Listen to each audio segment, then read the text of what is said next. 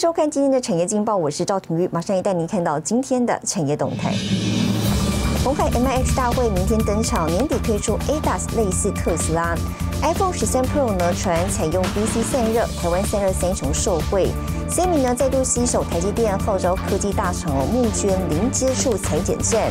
而三级警戒呢，近百分之五十的人每天用行动支付拼防疫。好，接着带您关心台股，随着美股陷入高档整理，台股今天呢开平高盘后缓步上攻，盘中一度呢涨了超过一百点，收复一万七千四百点关卡，那么创下呢五月初以来新高。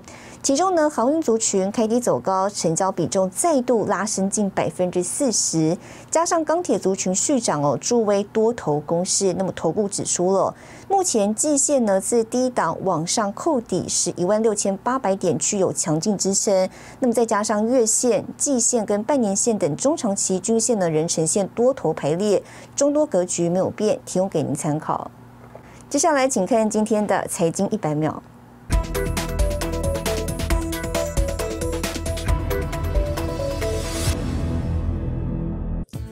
美国财政部长耶伦周三表示，随着供应时间获得解决，通货膨胀应该会在年底前从目前的高点回落。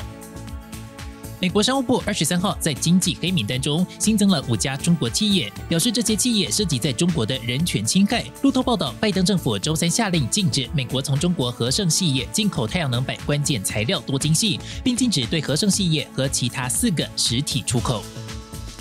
英文电子时报报道，全球晶片短缺已导致汽车制造商和消费电子产业的生产受到影响。全球最大晶圆代工厂台积电第三季将优先供应苹果和汽车制造商的订单，然后才是个人电脑和伺服器订单。全球车用晶片短缺，日本汽车制造商马自达二十三号表示，受到晶片短缺影响，将于七月暂停其日本工厂生产十天。此为马自达的日本海内外组装工厂第一次因为晶片短缺而停工。新唐人亚太电视整理报道。好，Google 周三呢宣布跟红海科技结盟，有意借助红海制造的优势扩大电动机车生产规模。此外呢，红海也能替自家产品呢扩大出海口，成为业界焦点。GoGo 今年发表全新车款，小轴距车身吸引消费者。全台湾换电据点现在已经超过两千座，不过目标还不只是在台湾市场。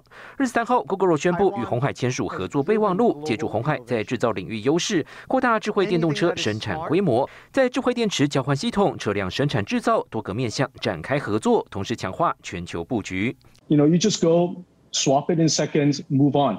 That has been a big game changer in Taiwan. And over the last couple of years, we've been getting everything ready. GoGo 今年四月份一举挥军印度，与当地最大机车制造商 Hero 结盟。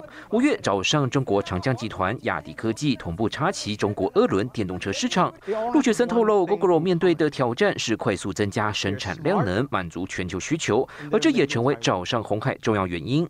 红海具备强大供应链体系、关键零组件制造实力，不排除未来红海在印度和中国的子公司能协助 GoGoRo 在当地设立生产线，而 GoGoRo 只要。专注在产品设计还有技术研发。GoGo 的财力啊，或是它的一个生产能力来讲啊，那你如果要它去到哦，无论是到中国啊，或东南亚，或是在印度啊，哦，其实都是一个非常比较困难的一个事情哦。那其实刚好那个 Foxconn 它其实有这样子的一个能力哦，也可以让整个呃制车的成本大幅下降这样子。布局电动车从四轮扩大到两轮领域，业界人士指出，得到玉龙和 GoGo 的协助，红海可说能少走不少弯路。未来不管是生产的电池还是换电设备，都有了更多出海口和合作想象空间。This is the reason why we cooperate with Giga Solar Materials and the Long Time Technology. We started developing a solid-state lithium-ion battery two years ago. The target for the mass production of the batteries to be as early as 2024. 红海董事长刘安伟喊出“得三电者得天下”，近期宣布入股硕和，投入固态锂电池研发，二零二四年渴望量产。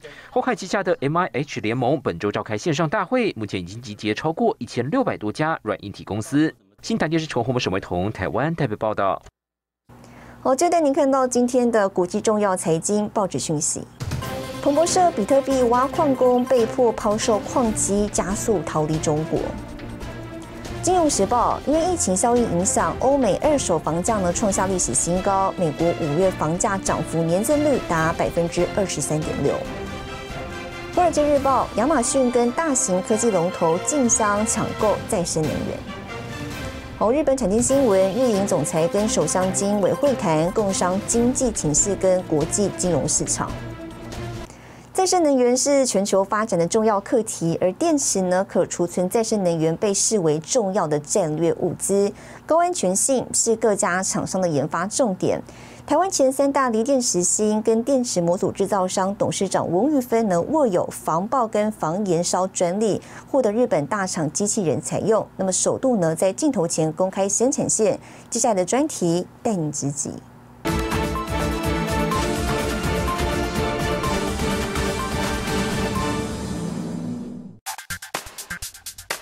国陆续在电动车、大型储能设备展开布局，能源需求跟着攀升。研调机构推估，锂电池产业规模，二零二五年总产值达五兆美元，之后每年产值约增一点五兆美元。尤其现在的储能柜，那个都是 megawatt hours 起跳的，那那能量很高，那一烧起来，那整个天空都是黑的。所以呢，我们认为电池的安全就不在话下。就是第一要考量的。如何提高电池的高安全性，成为各家厂商的研发重点。带您直击全台第一家全自动化软包电池生产线。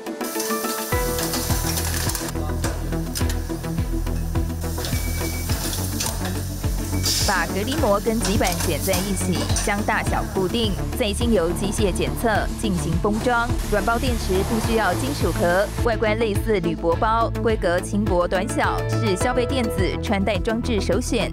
另一个常见的18650圆柱电池，则用在电动脚踏车、电动摩托车等，因应未来产业需求，业者提升电池性能。1860也可以做到，呃，像是高温，好，或者是低温。那软包的话呢，呃，我们有因为有防爆又有防燃烧，所以非常适合，尤其现在国内啊，这个再生能源最需要的储能柜。董事长翁玉芬以电池安全为己任，与工研院合作，将防爆高安全性的锂电池专利材料 Stoba 结合公司二十多年电池组装经验，成功开发电池模组，或日本大厂导入机器人应用。印度呢，呃，也很多很大的财团都有找我们，啊，要技术合作。那我们也觉得非常有信心的，应该可以寄转给他们。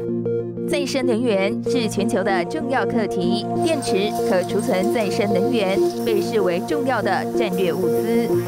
台湾如果要讲下一个护国神山，我想锂电池绝对是排第一。我预估未来三十年，我觉得我们应该是比我们的研发实力好，跟我们的技术。翁玉芬坚持品质，从电池芯到电池模组，在台湾一条龙生产，目前产能有一点二四 Gigawatt，为全台前三大。可能联想，翁玉芬原本的工作是财会人员，二十年前因缘际会下接触电池产业，为他带来全新的人生体验。最主要是我喜欢这个产业，我喜欢这个工作，因为我觉得对人类社会有贡献。如果你卖。卖给人家电池会把人家的身家性命哦做了一些伤害，那你怎么半夜睡得着？十六年来，我们没有这一颗电池在外面烧起来，那这个就是嘿，我可以睡得很好 的主要原因。在翁玉芬的笑容背后，是坚强的研发团队和家人的支持。翁玉芬也不负众望，已开发超过两百种的锂电池，持续研发创新，将 MIT 电池拓展国际。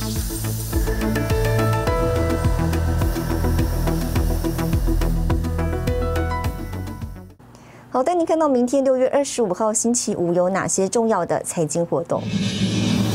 美国公布六月密西根大学消费者信心指数，红海 M I H 电动车联盟举行会员大会，交通部发布五月运输统计，台经院发布六月景气动向调查。